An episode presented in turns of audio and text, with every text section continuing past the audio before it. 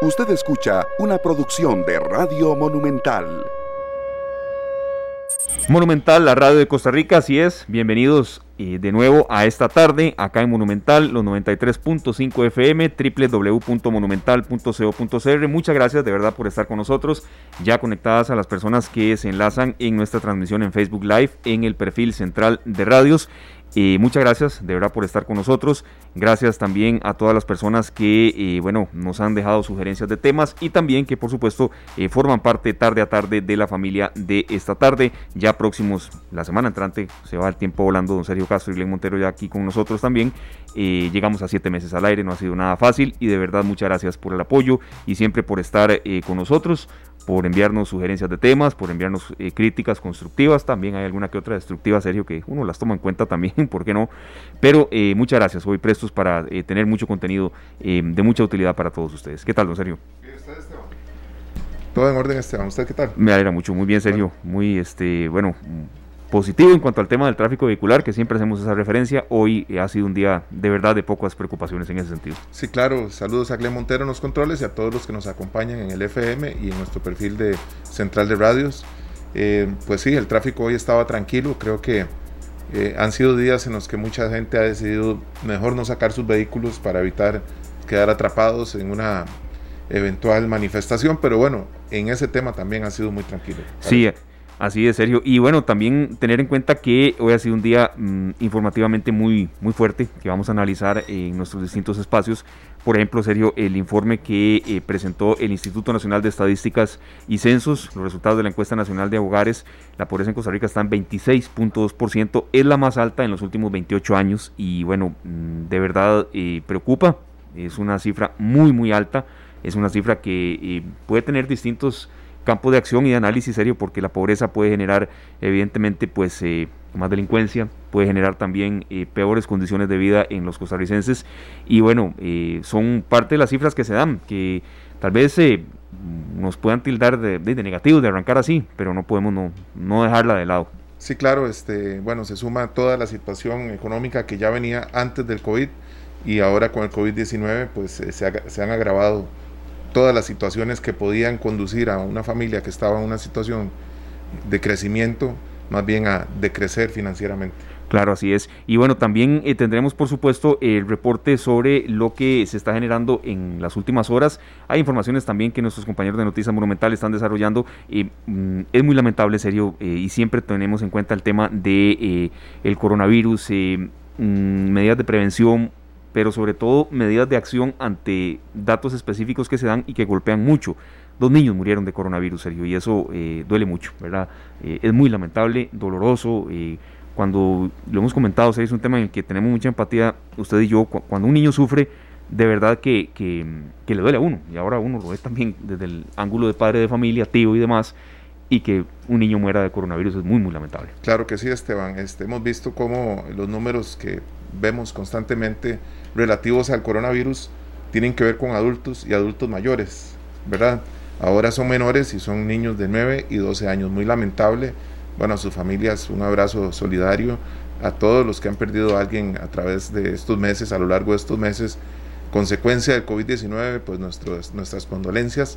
De verdad que es, muy duro escuchar este tipo de noticias. Sí, así es. Eh, ya lo había dicho la doctora eh, Olga Arguedas, eh, don Sergio, directora del Hospital Nacional de Niños, también en una ocasión, ya hace mucho que no conversamos con ella, la doctora María Luisa Ávila, directora del Servicio de Infectología del Hospital Nacional de Niños, que em, vienen los meses también en los que los niños mm, tienen mayor están más propensos a, adquirir enfermedades y también hay que tomar en cuenta otra situación, serio, que están en casa pues, todo el día, ¿verdad? El curso lectivo en el área de educación estatal ya no va a volver este año y el año que viene hasta nuevo aviso. Entonces mucha precaución para los padres de familia, em, no solamente del riesgo de contagio de esta eh, mortal enfermedad, aunque hay gente que sigue considerando que es solamente una gripe, sino también de otros accidentes que se pueden dar en el hogar. Claro que sí, Esteban. Mira, para muchas personas que nos escuchan a diario, nosotros no tocamos el tema de COVID-19 todos los días. Usted lo ha dicho. Sin embargo, lo que hemos dicho siempre, nunca quitamos el dedo del renglón, estamos pendientes de la información. Hoy es un día con números un poco duros, ¿verdad? Porque si nos encontramos que son 1.372 casos nuevos y que fallecieron 25 personas, en las últimas 24 horas y de esas 25 dos niños, tenemos que estar siempre pendientes y siempre hacer las recomendaciones que nos han hecho durante siete meses.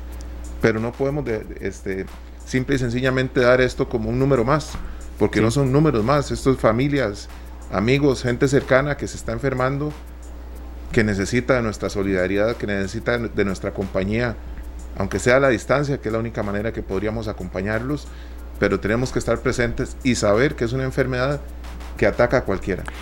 Sí, a cualquier persona, a cualquier persona, Sergio. Ponemos un ejemplo que a veces eh, eh, quizá pueda cansar, pero bueno, Cristiano Ronaldo está con coronavirus. Claro. Eh, pero también puede estar la persona que tiene un trabajo igual de digno, que es el barrendero de la comunidad que nos topamos, que nos topamos a diario. Entonces no perdona a nadie, ¿verdad? Bueno. Y, y sí, es, es, muy, muy claro lo que usted dice. Y también con esta otra situación, Sergio, ya no va a haber restricción sábados y domingos, ¿verdad? Que era, muy, que era algo que mucha gente pedía. Bueno, entonces cuidémonos, ¿verdad? Sí, yo, yo creo que eh, esa medida pues nos beneficia a muchos, eh, principalmente es una buena noticia para el sector turismo, que tenían ese, ese problema, que la gente podía viajar y tenía que regresarse uno de los dos días. Y creo que pues vamos a seguir luchando porque dentro de la reapertura y de la liberación de estas restricciones, nosotros seamos responsables, cada uno tiene que ser responsable de sus decisiones por supuesto, y hacerlo con mucho sentido común. Así es llueve con mucha fuerza. Nos están llegando ya algunos eh, reportes acá y por supuesto que también, eh, mm, si usted nos los quiere brindar en el perfil de Central de Radios, muchísimas gracias también para eh, enriquecer un poco la información que nos llega y también los comentarios. Ángela Durán nos dice algo muy cierto también, será más grave la pobreza si siguen cargando de impuestos a los más desfavorecidos. Bueno, es un ángulo mm, a tomar en cuenta que viene después de que, repetimos, el Instituto Nacional de Estadísticas y Censos presentó hoy los resultados de la encuesta nacional de hogares, donde la pobreza en Costa Rica está en 26.2%, es la más alta en los últimos 28 años, es un índice que preocupa y que también ha generado pues mucha repercusión, mucha lluvia, repetimos, entonces mucha precaución en carretera, siempre hacemos este eh, llamado serio porque el índice de accidentes eh, ha crecido, quizá no tanto en letalidad, pero sí en gravedad, y la gente en ocasiones está acelerando más de la cuenta, hay menos tráfico vehicular en algunas horas específicas, pero cuando llueve de esta manera eh, a redoblar las medidas de prevención. Claro que sí, a tener mucho, mucha precaución. ¿verdad? Este, no solo los que vamos conduciendo, sino también cuando uno va caminando, las aceras no se comportan de la misma manera. Eh, entonces hay que caminar, hay que llevar mucho tiempo, eh, digamos no de sobra, pero sí viajar con tranquilidad, con un tiempo ahí, un colchón, como decimos, para que no nos agarren ni las presas, ni esta situación de la lluvia que no nos vayan a atrasar para llegar a nuestros y cumplir con nuestros, nuestras obligaciones. Así es. Son ya las 3 de la tarde con 43 minutos. Vamos a una breve pausa comercial. Hoy también vamos a retomar el tema del de, eh, bloque de buenas noticias, pero también oportunidades laborales para gente incluso que vive fuera del eh, área metropolitana, del Valle Central. Mucha atención para la gente que vive en Guanacaste porque en ocasiones sí, nos han dicho que, bueno, el tema de emprendimientos, de posibilidades, de opciones eh, ustedes lo, tildan mucho y lo centran eh, sobre todo en el área metropolitana. Hemos tratado de salir, hemos hablado con gente de Punta Arenas, con gente de Limón, pero también hoy iremos hasta la provincia de Guanacaste, que por cierto ha sido muy golpeada eh, durante el transcurso de este año. Las 3 de la tarde, 45 minutos, mucha precaución en carretera. Gracias para los que nos están escuchando en www.monumental.cr 93.5 FM y también a las personas que están con nosotros en el perfil hoy Central de Radios en la transmisión de Facebook Live. La pausa y ya venimos con más. Así es, arrancamos hoy eh, con buenas noticias, con posibilidades laborales, don Sergio, eh, y damos un poco vuelta porque hemos arrancado durante los últimos, yo creo que 10, 12, 14, 15 días con informaciones eh, no negativas, son informaciones que se están generando, pero que sí han sido de, mucha, de mucho movimiento, muy intensas, informaciones de bloqueos, de manifestaciones, también de problemas en cuanto al tráfico vehicular y que siempre las tomamos en cuenta, por supuesto y en ocasiones aquí nos ha agarrado hasta un temblor al aire, pero hoy queremos pues virar un poco la tortilla. Es muy importante, Esteban. Eh, tenemos muchas buenas noticias y pues la buena costumbre de compartirlas acá en esta tarde, que eso pues realmente a todos nos alegra. Así es, y hacemos contacto con eh, Carolina Murillo, quien es gerente de comunicaciones corporativas de Didi, porque se están expandiendo operaciones a Liberia y San Carlos. Estas dos zonas han sido muy afectadas eh, por el desempleo, por supuesto, por la pandemia, por opciones laborales que generalmente eran muy fuertes allá y nos referimos muy específicamente al tema del turismo, y se están expandiendo operaciones de Didi a Liberia y San Carlos, eh, se abre la puerta a miles de personas para generar ingresos independientes, eh, y bueno, Didi, una plataforma de movilidad, inicia sus operaciones en 14 cantones de Guanacaste y la zona norte de Costa Rica. Eh, Carolina, bienvenida acá a los micrófonos de Monumental, la radio de Costa Rica. En esta tarde, Sergio Castro, Glen Montero y un servidor Esteban Arone, le saludamos. ¿En qué consiste primero un poco las operaciones de Didi y, bueno, mucha atención también para las personas de Liberia y San Carlos? ¿Qué tipo de requisitos, qué tipo de opciones laborales son eh, las que se abren por esa zona? Bienvenida. Buenas tardes Esteban y Sergio, la verdad que es un gusto estar esta tarde con ustedes y compartir buenas noticias que como bien lo decías, eh, son tan necesarias hoy en día en medio de tantos momentos retadores que estamos viviendo. Y comparto un poco sobre Didi. Bueno, Didi es la plataforma de movilidad número uno en el mundo. Para darles una idea de las dimensiones, tenemos más de 550 millones de usuarios y más de 31 millones de socios conductores alrededor del mundo. Estamos presentes en 11 países. De hecho, el onceavo se sumó justo este martes que lanzamos la operación en Perú.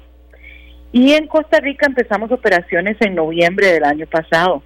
Eh, con una aceptación increíble, la gente realmente usa muchísimo la aplicación. Hemos visto que, hemos podido agregar valor y agregar una opción, una alternativa para que la gente pueda tener una movilidad inteligente, también beneficiando a los socios conductores, porque nuestra tasa de servicio o la comisión que las plataformas normalmente cobran a los socios conductores por cada viaje es la más baja del mercado. Entonces eso también es un incentivo para que los socios conductores puedan generar ingresos independientes y también, bueno, nuestras tarifas no es ningún secreto que son de las más competitivas del mercado para los usuarios. Y pues ahora en momentos también difíciles y que crecer no es fácil. Estamos expandiendo nuestras operaciones, como bien lo decías, a la provincia de Guanacaste y a la zona norte en San Carlos. Específicamente estamos yendo a los a, Liberia, Cañas, Angares, Tilarán, Carrillo, Santa Cruz, Nicoya, Ojancha y Nandayure. Y en la zona de San Carlos estamos cubriendo ahora San Carlos, Guatuso, Zarcero y Zarcí. Y como bien lo mencionabas, esto es una oportunidad para mucha gente que, bueno, eh, no es ningún secreto que son zonas de alta vocación turística que dependen mucho eh, de los visitantes, tanto nacionales como extranjeros.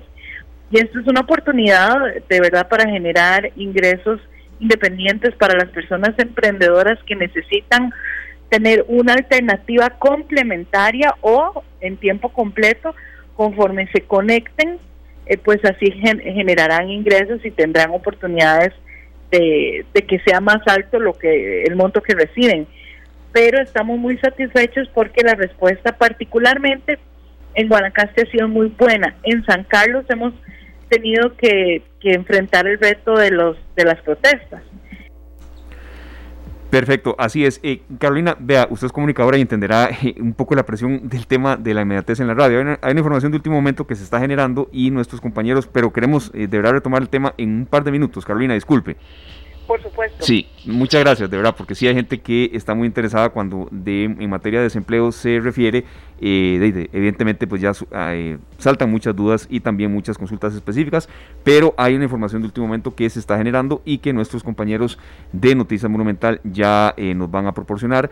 Entonces hacemos el contacto de inmediato. Don Glenn, usted me dice solamente pues con quién es y por supuesto que la radio es inmediatez, la radio es em, actualidad y acá en Radio Monumental jamás vamos a hacer la excepción. Lista nuestra compañera Fernanda Romero eh, de Noticias Monumental. Adelante Fernanda, gracias más bien por el enlace y enseguida vamos a continuar con el tema de buenas noticias, de emprendimiento y de luchar contra el desempleo, que por cierto pues cada día está más agobiante en Costa Rica. Eh, bienvenida Fernanda, buenas tardes, muchas gracias. Así es, compañeros, muy buenas tardes. Hace pocos minutos se generó una noticia muy importante. El programa Estado de la Nación suspendió la mesa de diálogo multisectorial que iniciaría, estaba planeada para que se iniciara su trabajo el próximo sábado 17 de octubre para encontrar una solución a la crisis fiscal del país. Este jueves era un día clave, ya que se estableció como límite para que los sectores confirmaran su participación. Sin embargo, solamente 12 participantes accedieron a formar parte de este proceso de diálogo. Vamos a escuchar las palabras que dio el director del Estado de la Nación, don Jorge Vargas Cuyel. Esta tarde. No respuestas. Asamblea de Trabajadores del Banco Popular, Asociación Nacional de Alcaldías e Intendencias y el Centro de Estudios y, y Capacitación Cooperativa. Respuestas negativas Alianza Nacional Agropecuaria y Unión Costarricense de Cámaras y Asociaciones de la Empresa Privada. Hechas las verificaciones del caso, me permito informarles que la Mesa de Diálogo Multisectorial 2020 no pudo ser conformada por el Programa Estado de la Nación del Consejo Nacional de Rectores dentro de los términos de la convocatoria que ustedes confiaron en mí y que efectuaron en la cadena nacional del día domingo 11 de octubre. Estas eran las palabras de don Jorge Vargas Cuyel, él es director del Estado de la Nación. Reiteramos, el Estado de la Nación anunció hace pocos minutos que no se podrá conformar esta mesa de diálogo multisectorial ante la negativa de algunos sectores de participar. Esta es una de las noticias más importantes de esta tarde, pero también en este momento nuestro equipo de redacción se encuentra trabajando en otras informaciones. Por ejemplo, el Movimiento Rescate Nacional anunció una pausa manifestaciones y bloqueos en el país hasta el próximo miércoles 21 de octubre e hizo un llamado al diálogo al presidente Carlos Alvarado. Recordemos que los bloqueos se mantuvieron durante 15 días en distintos sectores del territorio nacional, generando enfrentamientos, actos violentos y personas heridas. Además, se reportaron pérdidas de hasta 40 millones de dólares en el sector comercial. Y bueno, repasamos algunas cifras que dio a conocer esta tarde el Ministerio de Salud con respecto a la situación del COVID-19 en nuestro país. El país registró este jueves la cifra más alta de muertes por COVID-19 desde el inicio de la pandemia. En las últimas 24 horas se registraron 25 lamentables fallecimientos para un total ya de 1.159 muertes relacionadas con COVID-19. Dentro de los fallecimientos se contabilizan las dos primeras muertes por COVID-19 en menores de edad. Se trata de dos niños con edades de 9 y 12 años. Y también en otras informaciones, la Interamericana Sur, la ruta 2 fue habilitada este jueves con paso regulado. Esta ruta sumaba seis días de tener un cierre total debido a un derrumbe de grandes magnitudes, pese a que en las últimas horas se presentó un nuevo derrumbe en el kilómetro 105 del sector de división, el Consejo Nacional de Vialidad, CONAVI, tomó esta decisión de la reapertura. Y bueno, y también esta tarde el presidente Carlos Alvarado anunció algunos cambios en la restricción vehicular sanitaria para los fines de semana. Ahora los vehículos podrán circular todos independientemente de la placa y la restricción vehicular será hasta las 9 de la noche. En esta y otras informaciones nos encontramos trabajando en este momento. Ustedes continúan con más. Muchísimas gracias. Eh, de verdad, Fernanda Romero, eh, compañera de Noticias Monumental, decíamos serio que eh, pintaba para una tarde quizá un poco más tranquila que en otras ocasiones, pero bueno, no va a haber diálogo y por supuesto que empezaba a, dar esa, esa, posibilidad después de que la UCAEP no iba a participar, la Unión Costarricense de Cámaras y Asociaciones del Sector Empresarial Privado, y bueno, una noticia que de verdad preocupa porque dará pie a qué posibilidades para salir adelante después de manifestaciones, de bloqueos y de mucha incertidumbre. Bueno, tenemos entendido que hoy se ha puesto una pausa en, los bloqueos, ¿verdad? Ha habido una, una especie de tregua, pero al no haber diálogo, de, las posibilidades de que esto se solucione se reducen, ¿verdad? Sí. Y estamos hablando que esta reunión estaba para pasado mañana. Usted lo ha dicho. No se está hablando de que hay una reunión que se va a anticipar, se va a hacer una reunión mañana, hoy en la noche, no se ha hablado, no se ha hablado nada de eso. Sí, el sábado era cuando ya, ya, iniciaban estos, esta mesa de diálogos, eh, que eh, multisectorial, pero sin algunos sectores. Entonces, Esperemos que, que esto no, pues, que se mantenga la paz que tenemos ahorita en carreteras y que no vaya a traer consecuencias ¿verdad? En, en los caminos nuestros, porque creo que no es una buena noticia. Sí, ah, para nada, Estamos procurando, por supuesto, reacciones y análisis en el transcurso de esta tarde porque es un tema de verdad que impacta y sobre todo que generará muchísimas reacciones. Carolina Murillo, de nuevo con nosotros, eh, estábamos eh, arrancando el espacio de hoy con noticias de empleo, noticias también de fortalecimiento al sector eh, de Liberia y San Carlos que han sido muy golpeadas por el tema de, de la pandemia y también de efectos adversos durante este 2020. Carolina Murillo, gerente de comunicaciones corporativas de Didi. Le ofrecemos las disculpas por semejante impas tan largo, pero usted comprenderá lo, que acaba de escuchar también, Carolina, y retomar un poco el tema de Didi y, la opción laboral que hay para esas zonas específicas del país. Gracias, más Claro, Esteban, se comprende 100% y, y siempre vale la pena estar informados de las últimas noticias. Eh, pues sí, no, eh, retomando un poco, eh, somos nosotros somos una alternativa, Esteban Sergio, que somos de autoempleo. Nosotros no somos directamente los generadores de empleo, somos una opción de autoempleo. Lo que hacemos es, nosotros no somos una empresa de transporte, contrario a lo que mucha gente pensaría, somos una plataforma tecnológica y lo que hacemos es a través de nuestra tecnología ponemos en contacto a socios conductores con usuarios y nuestra tecnología es la que conecta esos viajes eh, eh, que permiten, bueno, generar estos ingresos, como, como hablábamos, de manera independiente para gente emprendedora que se pueda conectar en los tiempos que, tiene libre o dedicarle tiempo completo de acuerdo a sus posibilidades y la capacidad que tengan de tener un vehículo, etcétera. Pero este sí, bueno, sí, sí creemos que nos da mucha ilusión ofrecer una alternativa más este para estas zonas que dependen mucho del turismo y hay que ir progresivamente reactivando la actividad económica en estos lugares que tanto lo necesitan. Claro que sí, Carolina, esa es muy buena noticia. Creo que eh, mucha gente ha estado esperando estas oportunidades y ahorita mismo descargué la aplicación.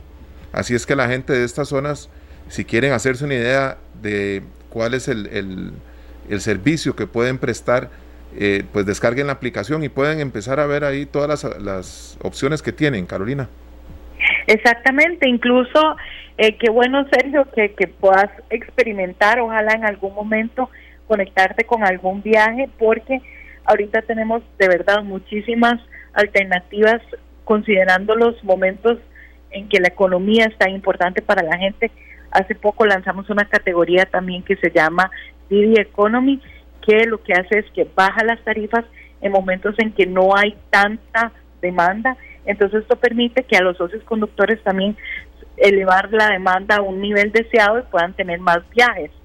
Y nosotros de nuestra parte bajamos las tarifas para propiciar, digamos, esa activación de, viajes.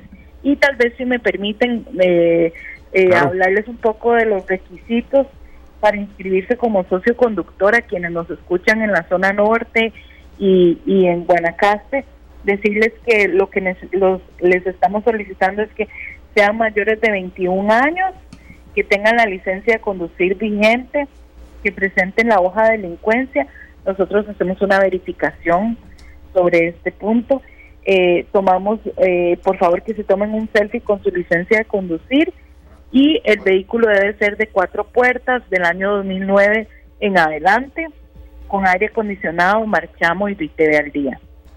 Bueno, este está sencillo. Yo pienso que son, son este requisitos básicos, ¿verdad? Para quienes quieren eh, aplicar para esta, para esta gran oportunidad, Carolina. Y aquí tengo la, aplicación abierta y me dice que por cada persona que yo vaya a referir tengo cupones de dos mil colones. Bueno, espero que todo el mundo descargue la aplicación porque es muy fácil decirlo, pero hay que experimentar todas las opciones que nos da Didi que creo que tanto para los usuarios como para los que van a brindar los servicios va a ser una, una excelente oportunidad, más en lugares en donde las distancias no es como aquí que uno sale y tiene algo ahí a la vuelta de la esquina, ¿verdad? Que hay de todo. A veces en Guanacaste, en algunos sectores, uno necesita moverse a algún lugar y hay una distancia pues considerable que tomar en cuenta y utilizar un transporte. Así es, Sergio. Eh, ahorita, como eh, bien lo dices, Eh, tenemos eh, muchas promociones activas considerando los momentos por los que estamos pasando y que todos necesitamos. Nosotros tenemos una filosofía corporativa que es ganar, ganar y balancear esas ganancias entre las partes y no solo sea una de las partes las que se lleve la mayor cantidad de ingresos, sino hacerlo de manera equitativa.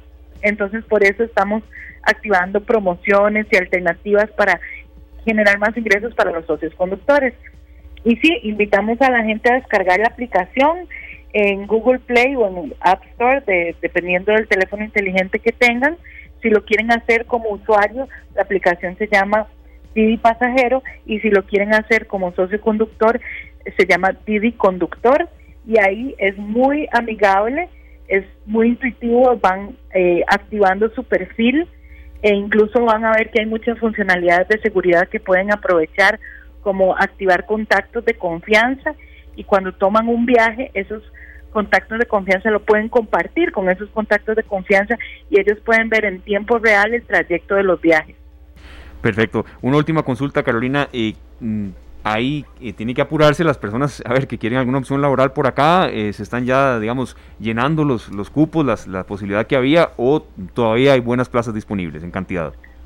En términos, eh, parte también de nuestra filosofía es la libertad, entonces no tenemos un límite de socios conductores que se quieran inscribir, ni tampoco tenemos un límite de usuarios, está abierto para la gente que se quiera inscribir como conductor y los usuarios que, pues tengan a bien usar nuestro servicio, conectarse con la plataforma, de manera que sí, ahorita tenemos una buena oferta en las zonas y estamos trabajando en que poco a poco también con el levantamiento de los bloqueos y las protestas se active la demanda un poco más. Perfecto, bueno Carolina, muchísimas gracias por habernos atendido. Eh, reiteramos las disculpas como comunicadora que es y, entenderá la trascendencia de la, de la información que dimos a conocer y bueno, que la gente aproveche porque siempre aquí, serio, ya hemos dicho en este bloque de buenas noticias de emprendimientos que quizá opciones laborales hay, a veces lo que hay que hacer, eh, Sergio, es buscarlas. Por supuesto, y más cuando nos tocan a la puerta, nos dicen, aquí hay una oportunidad para usted, ¿verdad? Y creo que es una gran oportunidad que deben de aprovechar tantos vecinos de estas zonas donde se abre Didi. Muchas gracias, Carolina. Gracias, Sergio y Esteban, por la oportunidad y los felicito por abrir este espacio de buenas noticias. Creo que todos lo necesitamos. Eh, hoy noticias positivas es como un aire fresco en medio de, tanta situación que, que, a veces nos puede poner un poco eh, pesimistas, pero no hay que perder, eh, no hay que perder el optimismo de que poco a poco vamos saliendo adelante y van saliendo oportunidades y por dicha hay programas como esta tarde que que nos permite recordar que existen buenas noticias. Bueno, Muchas gracias. gracias. Bueno, más que halagados. Sí, ese es el norte que siempre, que siempre buscamos también eh, eh, cuando la actualidad lo permite, porque sí, eh, completamente de acuerdo. Muchas gracias, Carolina Murillo, gerente de comunicaciones corporativas de Didi. Y bueno, aprovechar esta opción. Son ya las 4 de la tarde con 8 minutos para las personas que, bueno, van agregándose a la sintonía no solamente eh, dar el reporte de que llueve con muchísima fuerza, sobre todo en el sector oeste del Valle Central, sino que, bueno, la información más relevante de las últimas horas, eh, mm, no habrá mesa de diálogo en cuanto al tema de la posibilidad de eh, hallar una solución a la crisis fiscal que se da en el país.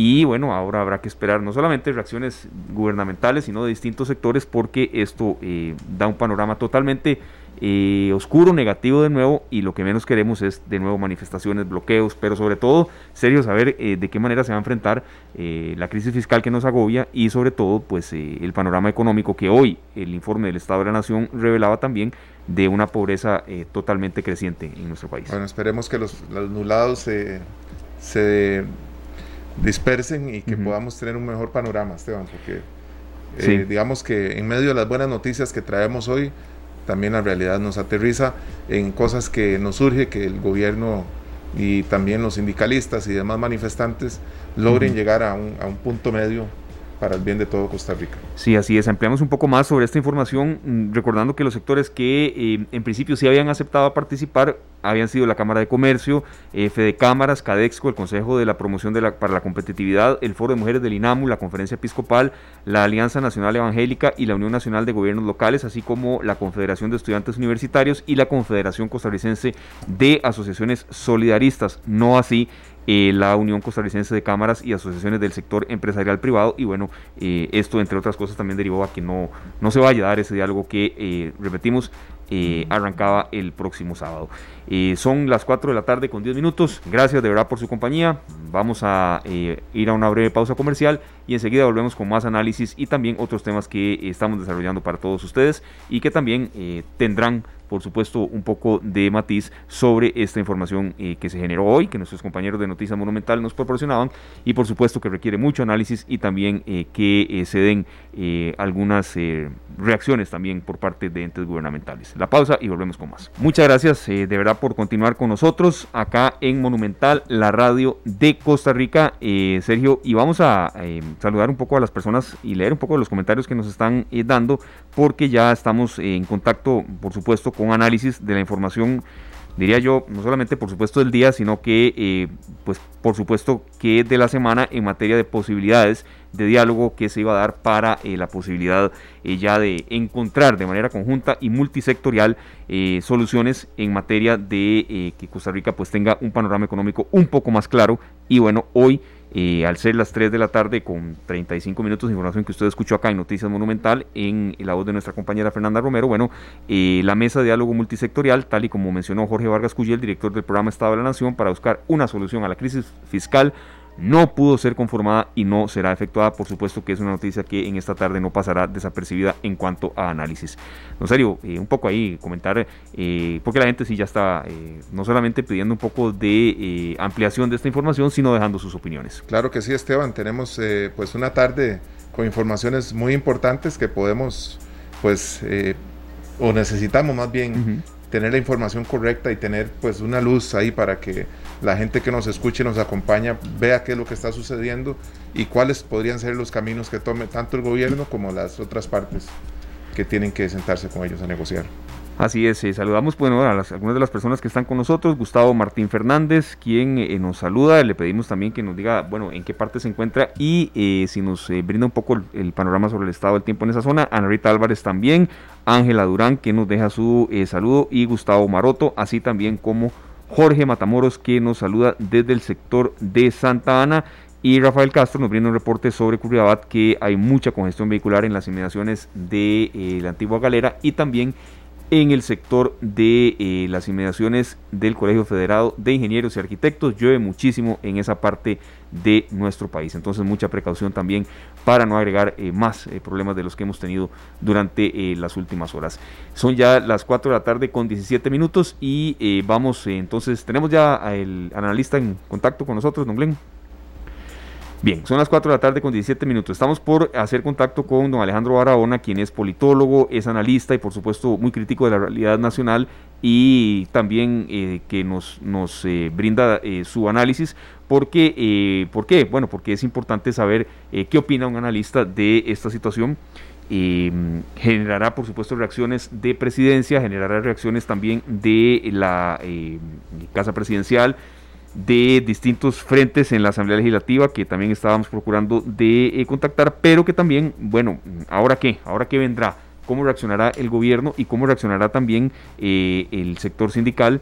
Serio, porque aquí lo que menos queremos es eh, más protestas, más disturbios y también más problemas para que la gente pues pueda trabajar y pueda también tener una oportunidad de desplazarse incluso hasta citas médicas. Claro que sí, necesitamos tener siempre esa información a mano, Esteban, incluso para para nosotros, ¿verdad? Porque eh, venimos con, a veces salimos con el tiempo muy justo y no tenemos claro a dónde van a haber manifestaciones y demás. Tenemos que ponernos las pilas, tanto para informarnos como para persuadir a la gente que está alrededor nuestro para que se sume a las posibles negociaciones que hay. Sí, ampliando un poco la información que se generaba en las últimas horas también, Sergio, bueno, los sindicatos no solamente eh, insistían, y eso fue una, una, conferencia de prensa que hoy tuvimos la oportunidad de apreciar con un, por supuesto, flamante uso del tema de las mascarillas, dicho sea de paso, eh, y que eh, mencionaban que el próximo, a partir del próximo lunes 19 de octubre, la semana de nuevo arrancaría con más y más protestas, iniciando a partir de las 8 de la mañana en distintos puntos. Esa es información que ellos dan y que, bueno, uno esperaría que no fuese así, ahora habrá que ver cómo toman ellos también pues esta noticia eh, de que no va a haber diálogo a partir del próximo sábado como se esperaba y de nuevo anuncia movimientos en Pérez Celedón, en Upala, en Ciudad Quesada, en el sector de Nicoya, en Limón Centro y también en otras zonas. Eh, esto lo damos no para anunciar eh, a ver, eh, no para ser vocero del, tema de, los sindicatos y el movimiento Rescate Nacional, no, sino simplemente pues es una información que hay que consignar y que uno esperaría que, eh, de acuerdo con las informaciones que se vayan dando, esto no se, no se traduzca durante el, el próximo lunes 19 de octubre a partir de las 9 de la mañana en eso pero sí, sí es eh, una información de, eh, que ha surgido en las últimas horas y que también eh, la queríamos dar. Otra de las que les recopilamos a todos ustedes es que la Fiscalía está acumulando cinco causas en un expediente contra Celi Moguido y José Miguel Corrales y ya también, Sergio, hay reacciones sobre el tema del que usted nos mencionaba, Sergio, de dos muertes sobre mm, dos niños a raíz del coronavirus por supuesto que eh, las frases específicas de la directora del Hospital Nacional de Niños, la doctora Olga Arguedas, estamos prácticamente devastados. Claro, no es para menos, Esteban, son los primeros menores de edad que fallecen a causa del coronavirus en Costa Rica y pues eh, se trata de dos niños de 9 y 12 años. En fin, en base a esta noticia y de verdad que con el afán de que esta tarde sea un programa que le permita a la gente sentirse acompañada, tenemos un audio de una amiga muy cercana de nosotros que nos hace también un llamado para que nos cuidemos. Vamos a escuchar. Iremos nuevamente aire fresco de montaña, sembremos en esta tierra la semilla de esperanza. Hola amigos de esta tarde, soy Patricia Figueroa y quería saludarlos de manera muy especial. Sé que han sido tiempos muy difíciles, el COVID-19 nos ha impactado a todos de manera tremenda, pero no podemos perder la fe, la esperanza, de que vendrán tiempos mejores. Lo importante es en esta reapertura salir a trabajar, cumplir con nuestras obligaciones, cuidarse los que puedan en casita, pero los que salimos, cuidarnos con todos los protocolos del caso, para no solamente cuidarnos nosotros, sino a nuestras familias y a nuestro país entero. Un abrazo solidario.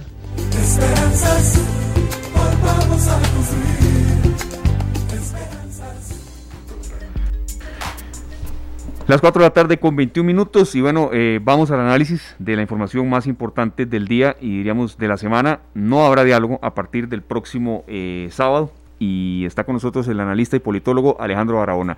Alejandro, muchas gracias de verdad por eh, estar con nosotros acá en esta tarde. le dimos la noticia, sabemos que por supuesto que es fuerte, que uno espera que no se dé ningún tipo de enfrentamientos de nuevo y que bueno, más allá del tema de bloqueos o no, que por supuesto eh, eso ya tiene más que molesta a la gente, que también bueno haya eh, la posibilidad de que eh, mm, a, partir de las reacciones y también del análisis gubernamental de esta noticia tan impactante, pueda haber un panorama económico mejor para el país. ¿Cómo? Ya uno ni sabe de qué manera. Adelante, Alejandro, bienvenido acá a Monumental. Bueno, muy buenas tardes, eh, Esteban, Glenn y por supuesto a quienes nos eh, oyen. Eh, muy sorprendido, es una noticia negativa para todos y todas el que no logremos aglutinarnos alrededor de un proceso de diálogo que el país requiere, pero porque existe esa necesidad de diálogo, pero creo que el diálogo que se necesita tiene que ir más allá del mandato de esta mesa que había sido convocada para mejorar, y cito, permanentemente, eh, para disminuir, perdón, eh, de manera permanente al menos 2.5 puntos porcentuales del PIB y con ello la disminución de la deuda pública. Ese era el mandato de esta comisión o de este o esta mesa de diálogo. Y yo creo que eso se quedaba muy corto con respecto a dos temas eh, que a propósito de la noticia que ustedes dan, debe de ser asimilado. Uno es que los diferentes movimientos eh, eh, que se han eh, aglutinado alrededor del rescate nacional, tanto a nivel territorial como también a nivel sectorial, están clamando por temas que van mucho más allá del tema de la deuda pública, van en torno a empleabilidad y van en término a una noticia que esta semana salió a partir de la publicación de la encuesta de hogares y es el crecimiento de la, de la pobreza eh, de un 20% a casi, a casi no, a un poco más del 26% y una pobreza extrema que de 5% pasa a 7%. Yo creo que esas noticias nos ponen a todos a temblar porque van acompañados no solo de que aumenta la pobreza, sino que disminuye el ingreso promedio en el país. Con esto a donde quiero llegar es a que el diálogo que necesitamos tiene que tener dos características. que es un diálogo mucho más amplio en términos del mandato y quizás ese diálogo tenga que dividirse en diferentes mesas para poder cubrir en poco tiempo las necesidades que hay de encontrar soluciones.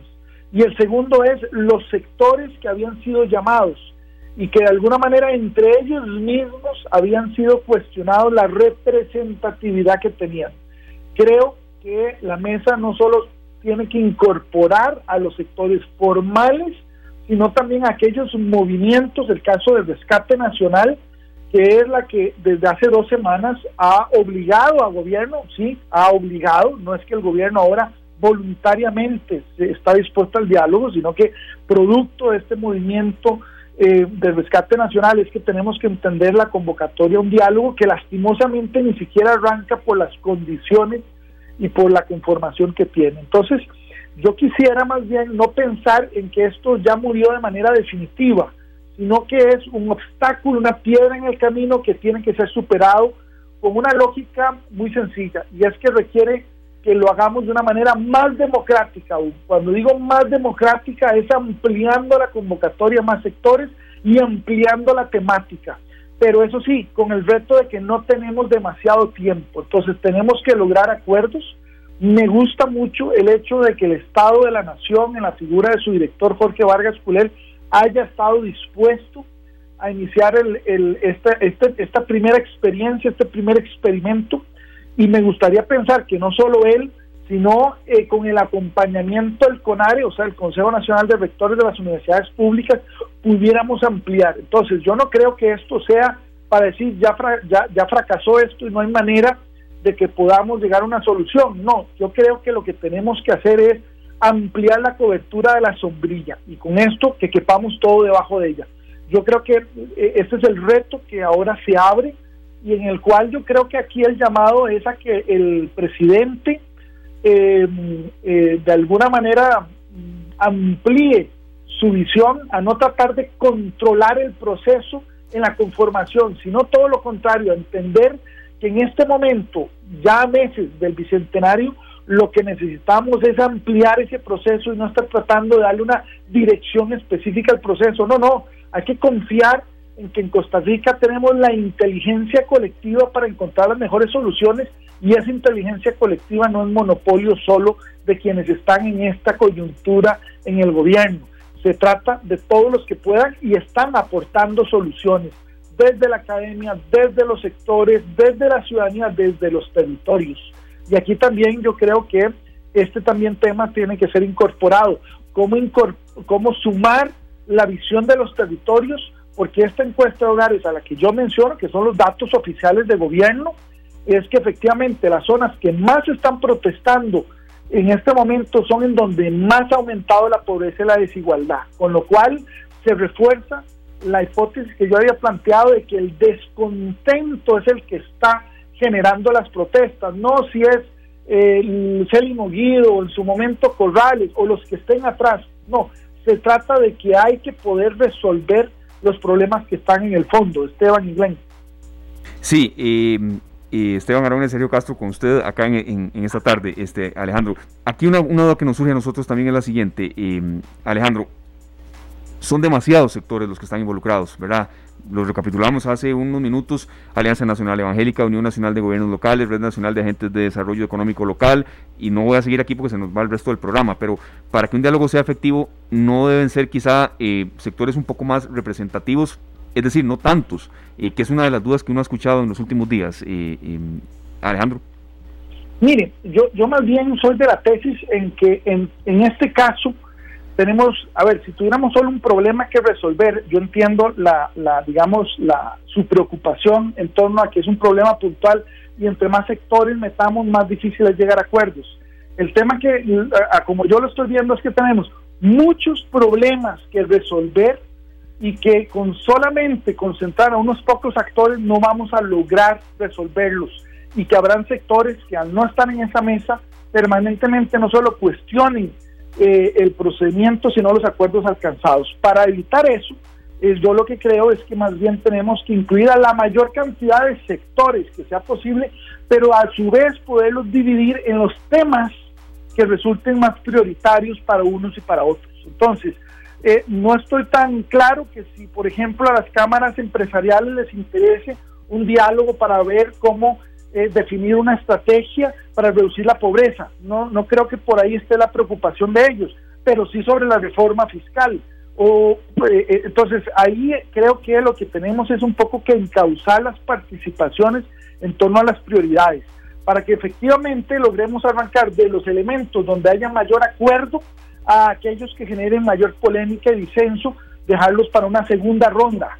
Entonces, de manera que en términos de negociación podamos partir de, eh, rápidamente de encontrar aquellos de aquellas áreas comunes en la negociación y dejar aquellas áreas más polémicas para una segunda ronda que probablemente implicará mayor esfuerzo, pero en el cual hoy, por el tiempo que tenemos, tenemos que lograr priorizar en términos no de estar polemizando con un sector y el otro, sino armonizando.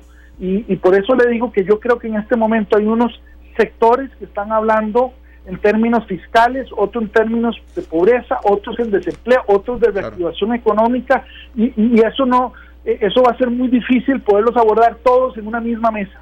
Pues yo lo que creo es que, digamos, esa mesa debería de subdividirse en, en diferentes mesas que pueda cada una de ellas lograr acuerdos. Y para eso habrán sectores que tengan representación en una mesa, otros que tengan representación en otra mesa. Lo que no se vale es que el gobierno trate en la conformación misma de tener algo así como una mayoría para que se haga lo que el gobierno quiere. Eso no es democracia. Y ahí creo que el error del presidente de la República es evidente. Creo que el presidente tiene que lograr superar este obstáculo a partir de que los sectores sientan que realmente esta convocatoria es una convocatoria genuina a no solamente escuchar o dialogar, sino negociar y acordar. Claro que sí, don Alejandro. Es que hemos visto muchas manifestaciones, pero nunca sabemos de qué son exactamente. Sabemos que hay un bloqueo en un lado, no sabemos qué es lo que están exigiendo. En otro lado pueden estar exigiendo alguna otra cosa. Podría existir un diálogo directo con gobiernos locales que a su vez los gobiernos locales puedan calmar las aguas, eso sí, con ofrecimientos serios y que se puedan cumplir, para que cada uno de los eh, cantones, distritos, pueblos, barrios, todos los que han participado en estas manifestaciones puedan tener una información directa de alguna autoridad a nivel de gobierno, pero con propuestas claras, porque yo creo que eh, como bien lo dice usted, el tema de las diferentes, los diferentes requerimientos de cada uno de estos grupos, pues uno no sabe cuál de esos grupos se está manifestando, en qué lugares y bajo qué circunstancias. Es que, es que ahí la respuesta es esta. Eh, yo creo que este movimiento lo que está haciendo es aglutinando los diferentes descontentos. Entonces, si usted le pregunta a unos, el descontento será por unos temas, y si le pregunta a otros, será por otros temas. Por eso mi, mi hipótesis de partida es que va a ser muy difícil resolverlos todos en una misma mesa. Eh, sobre la pregunta puntual que usted hace, perdón, y, y conforme esto dure más en ser resuelto, más sectores se van a sumar. Yo creo que aquí la estrategia que Zapote cree de que esto se va a desinflar con el tiempo y que en el peor momento del invierno con la lluvia se les va a bajar la calentura es una estrategia equivocada. Yo creo que aquí hay razones de fondo y creo que todas las reconocemos para que todos los sectores, incluyendo los, empresari eh, los empresarios, em, estén disconformes. Entonces, la pregunta es, ¿nos seguimos quejando o nos sentamos, como usted dice, a solucionarlo a partir de propuestas? Y déjeme decirle esto, em, si cualquiera de ustedes eh, eh, se mete en la página web del gobierno y se mete en, página, en la página del gobierno abierto, se encontrará aquella propuesta que el gobierno lanzó hace como un mes de consulta, diría yo, popular, o sectorial para que, se llamaba, creo que Costa Rica escucha, dialoga y decide. Bueno, en, la página web del gobierno dice que recibió más de 2.600 propuestas de diferentes sectores. Yo fui uno de los que mandó alguna de esas propuestas. Y la gran pregunta a estas alturas es qué pasó con todas esas propuestas que el gobierno en algún momento dijo que eso iba a ser un diálogo y que eso no es un diálogo, es una consulta. Bueno, yo creo que ahí tiene la materia prima el gobierno para poder conocer qué es lo que están proponiendo los sectores, ¿verdad? Y quiénes lo están proponiendo. Y entonces arrancar en aquellos temas de nuevo donde hay mayor consenso y mayor disenso. Ese es un elemento. El segundo es, estoy seguro que todas las organizaciones sectoriales que el gobierno incluyó en esta mesa, como algunos otros que reclamaran no estar, le han enviado al presidente directamente y probablemente a sus ministros cartas proponiéndole, por eso yo hablo de, de la inteligencia colectiva, ¿verdad? Diferentes alternativas. Yo creo que ahí están esas propuestas. La pregunta es, ¿cuántos respaldan cuál propuesta? ¿O qué se necesita para que el mayor número apoye esas propuestas? Y que esas propuestas se dividan en lo que el Ejecutivo puede hacer y lo que requiere la aprobación legislativa. Entonces, para ir aterrizando, yo creo que tenemos claramente una diversidad de actores, ya tenemos una base que fueron estas personas o estos sectores convocados. Yo creo que esa, esa, esa convocatoria hay que ampliarla, hay que ampliar el mandato y hay que ampliar, digamos, los sub, eh, las submesas de ese diálogo.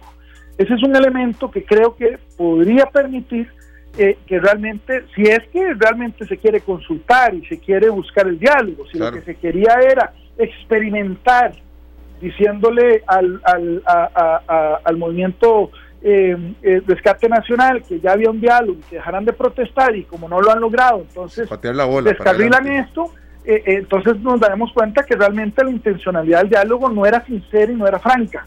Yo parto del hecho de que a nadie le conviene que este diálogo, este diálogo no fructifique.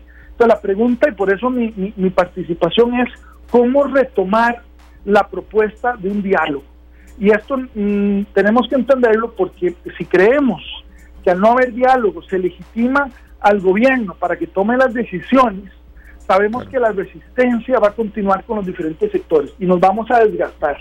Vamos a desgastar recursos, vamos a enfrentarnos, vea dos semanas de enfrentamientos entre la policía, cuántos heridos han habido de los dos bandos, sí. cuántas pérdidas económicas y de equipo han habido con patrullas quemadas, camiones quemados, eh, eh, etcétera. Esto, esto no es la Costa Rica de alguna manera a la que estamos acostumbrados para tomar decisión. Entonces, ¿la solución cuál es? No es la vía violenta, yo creo que todos estamos de acuerdo, inclusive los que bloquean, que esa no es la solución.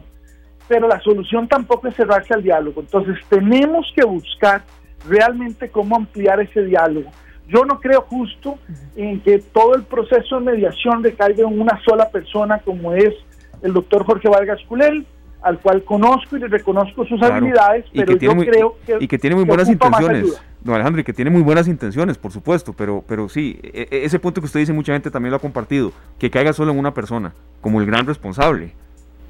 Correcto, sí. yo creo que ahí tenemos que ampliarlo porque también tenemos que reconocer el proyecto del Estado de la Nación, de la cual él es el director, está en este momento centrado en terminar el informe anual que nos presentan que además es información vital para la toma de decisiones.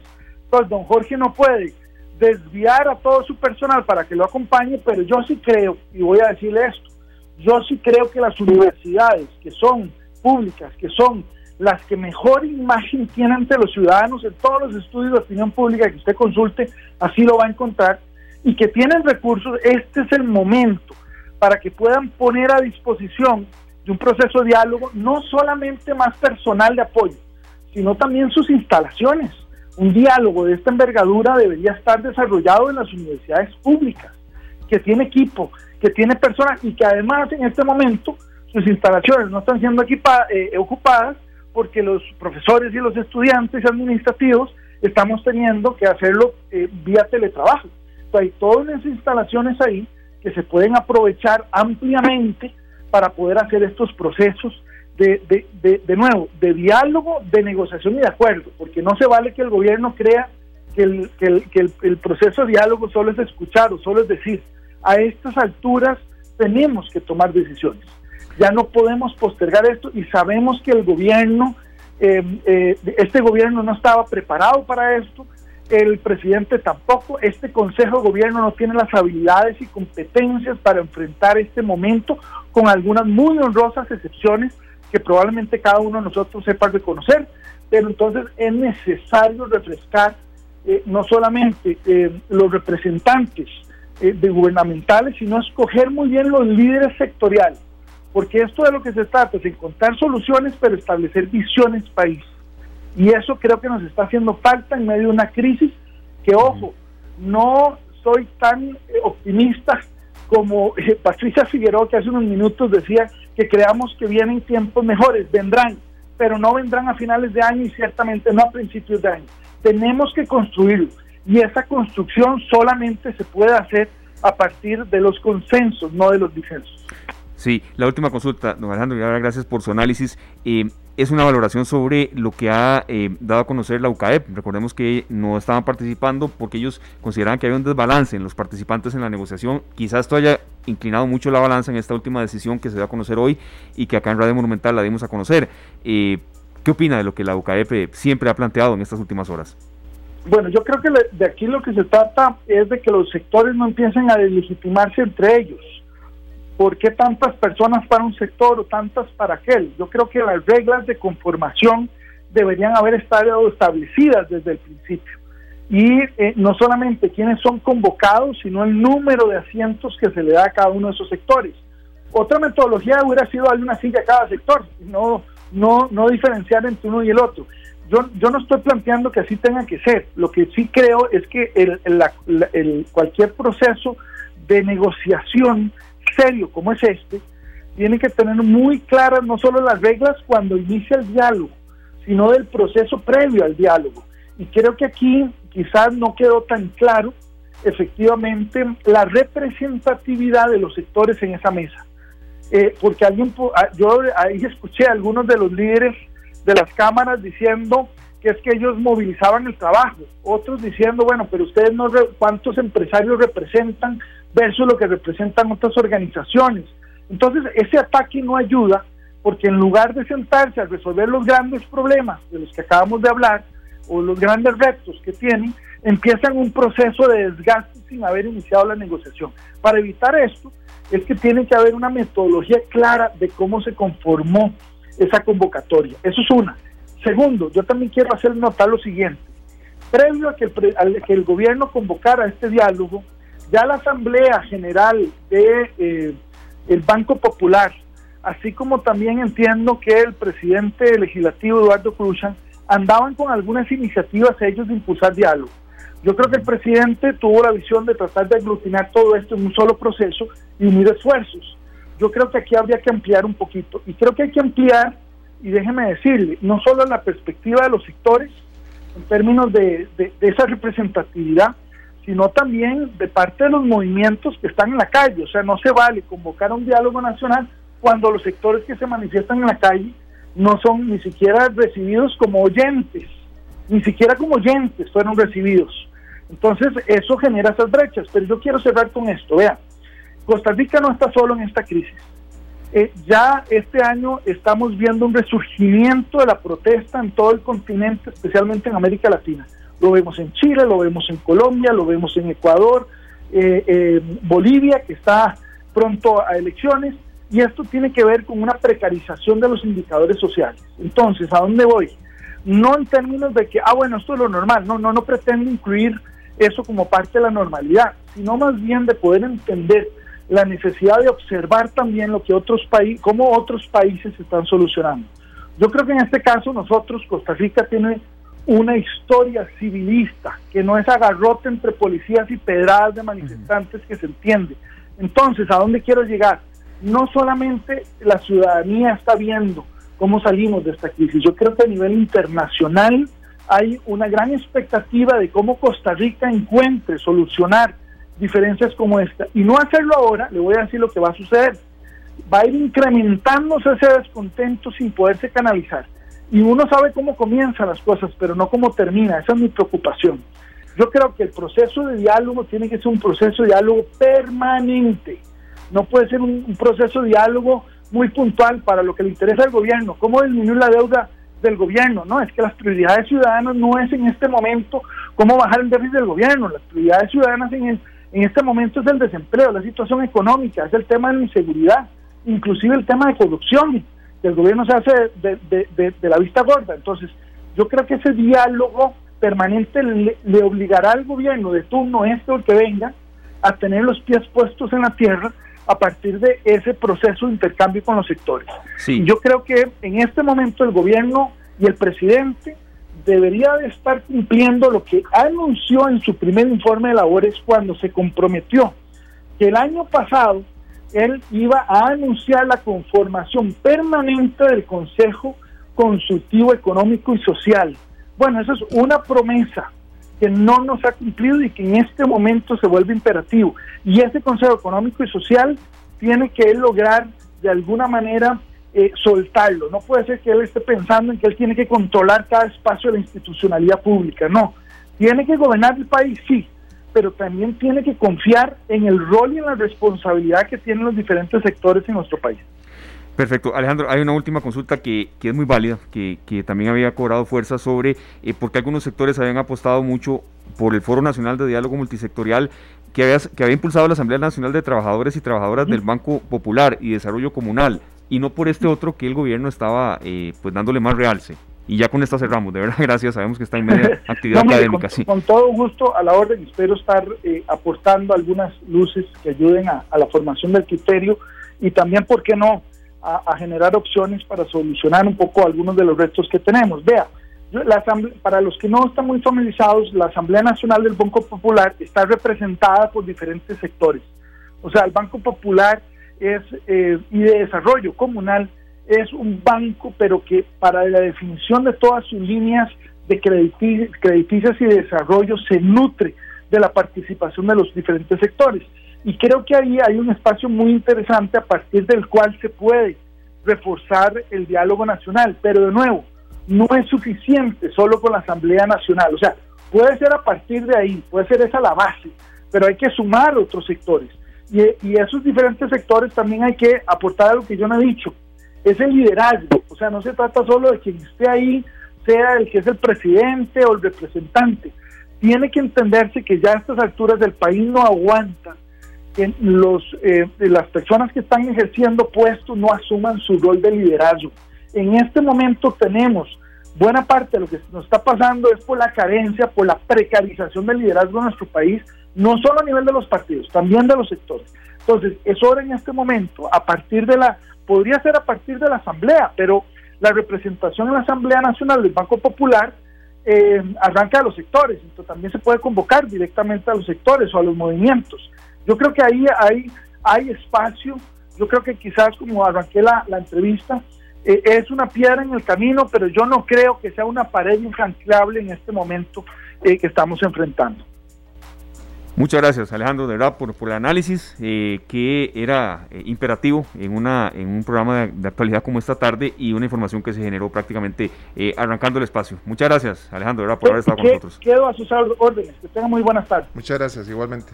Igual, gracias Alejandro Barahona, analista, politólogo y bueno, nos da una luz también serio para, para ver cómo interpretar esto, qué puede pasar y sobre todo también qué rumbo tomar y también mm, nos daba ese perfil de por qué algunos sectores consideran que no debía recaer el diálogo pues eh, eh, mm, centralizado en una sola persona que sea la que lo, modere, lo, lo, dirija pues. Claro, sí, eso es lo ideal, ¿verdad? Creo que es mucho el, son muchos los sectores que hay que atender y es muy difícil que lo logren en, un, en una sola reunión o con un solo cuerpo diplomático que pueda sentarse a negociar con ellos. Eh, pues muy, muy interesante la perspectiva de don Alejandro Barahona porque... Claro esto nos permite ver con mayor claridad la dificultad que tiene el gobierno enfrente, que es de las manifestaciones y las molestias son muchísimas y son muchos frentes los que tienen que atacar. Así es que ojalá que puedan de verdad dividirse en diferentes mesas de diálogo y lograr un consenso con los diferentes grupos. Totalmente serio. Invitados, por supuesto, a la tercera emisión de Noticias Monumental, donde habrá ampliación de esta información con reacciones y demás. Y eh, nosotros aquí, bueno, continuamos con más del contenido que teníamos preparado para hoy, que eh, la radio es vida, la radio es actualidad y en ocasiones pues tiene un giro, pero tenemos preparados para todos ustedes eh, el anuncio y también la invitación para una actividad que habrá el próximo sábado 17 de octubre, el próximo sábado a la una de la tarde eh, que es eh, impulso a la industria cinematográfica y por supuesto que tenemos un especialista del tema ya muy conocido por todos ustedes. Adelante, hombre.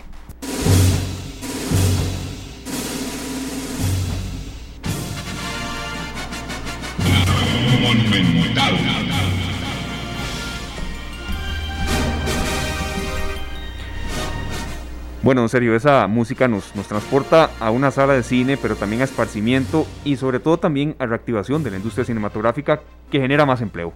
Claro, este, tenemos eh, ahora otra opción, Esteban, muy importante para los amantes del cine, ¿verdad? Y un experto muy conocido por todos nosotros. Así es, don Mario Giacomelli, ya con nosotros en este eh, lapso final del programa. Eh, don Mario, muchas gracias por estar con nosotros acá en esta tarde. Es la primera vez que participa y esperamos que sea la primera de muchas. Eh, Cineforo de la película eh, Tenet, que mm, no la hemos visto, Sergio y yo. Estamos de verdad invitados y la queremos ver. Es una película que dura 150 minutos, por cierto, don Mario, pero que tiene una temática muy importante, eh, sobre todo de eh, también mm, futurista, ¿verdad? Eh, cómo controlar la flecha del tiempo para prevenir la Tercera Guerra Mundial.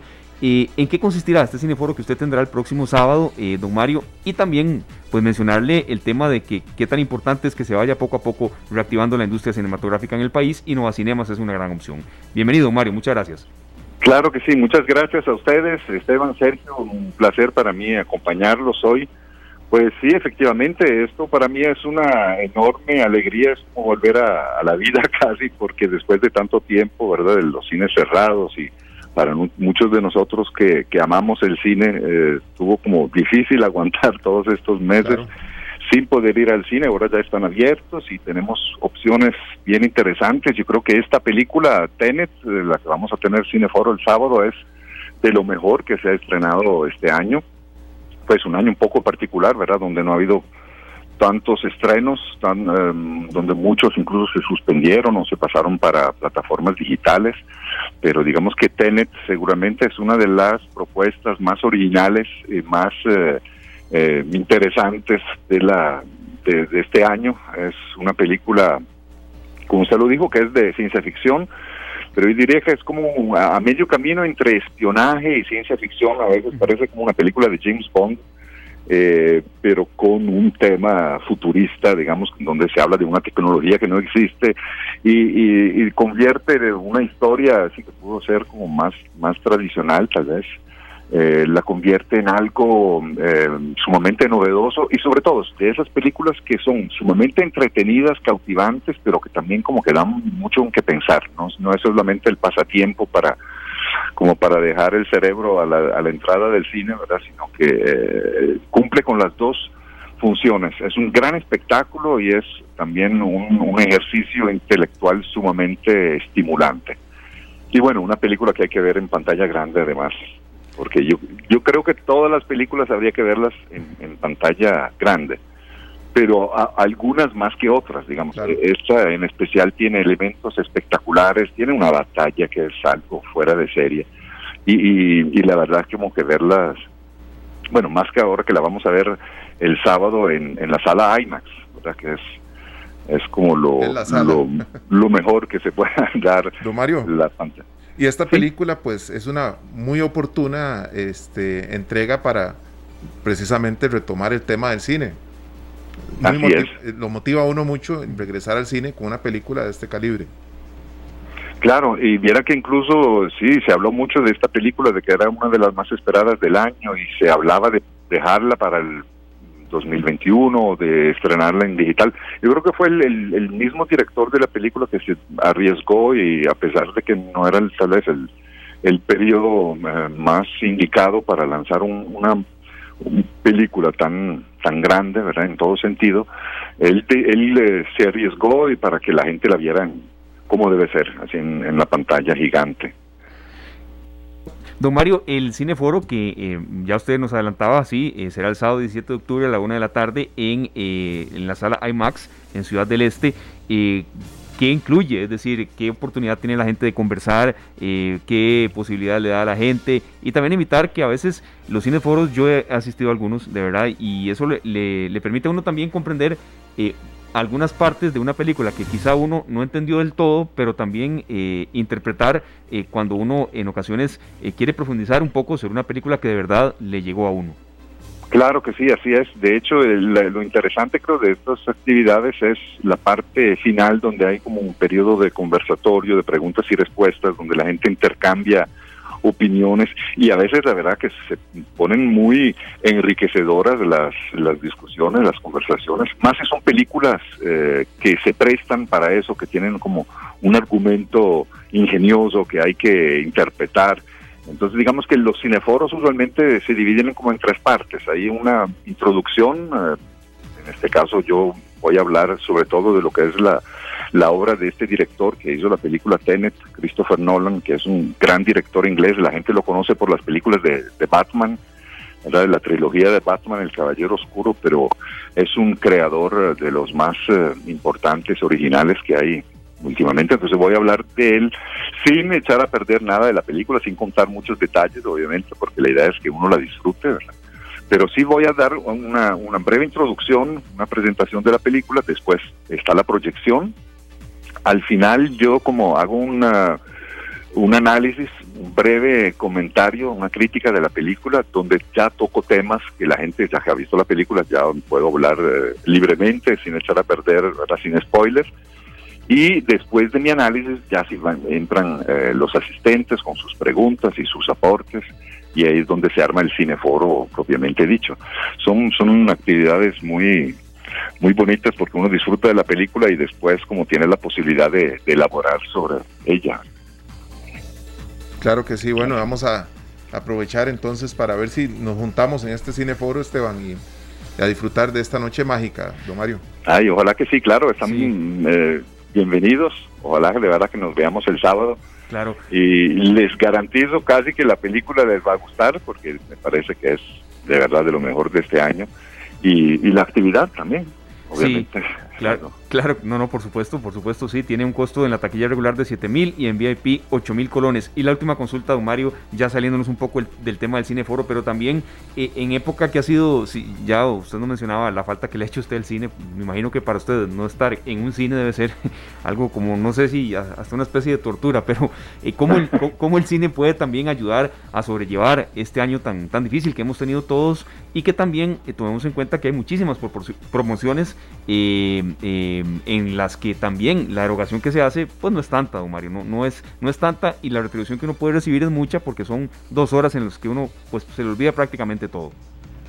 Sí, yo creo que es un, un entrete, una forma de entretenimiento que es muy eh, positiva, como muy enriquecedora y hacía falta y ahora que está ahí la opción, yo entiendo que hay mucha gente como que está como renuente, que no, no sabe si, está, si es seguro o no volver al cine. Y yo creo que el, cine ahorita es uno de los lugares más seguros donde uno puede estar, porque son lugares donde eh, se, se cuida muchísimo todo lo que es el, el, aspecto de la seguridad eh, sanitaria, la limpieza y todo eso. Y además el cine en sí es un lugar donde uno no va como a, o sea, a hablar o a gritar, mucho menos, ¿verdad? Simplemente uno se sienta con, en una misma sala con otra gente, pero se siente ver una película. Entonces, en el momento en que están todas las medidas de seguridad y hay distanciamiento. Este programa fue una producción de Radio Monumental.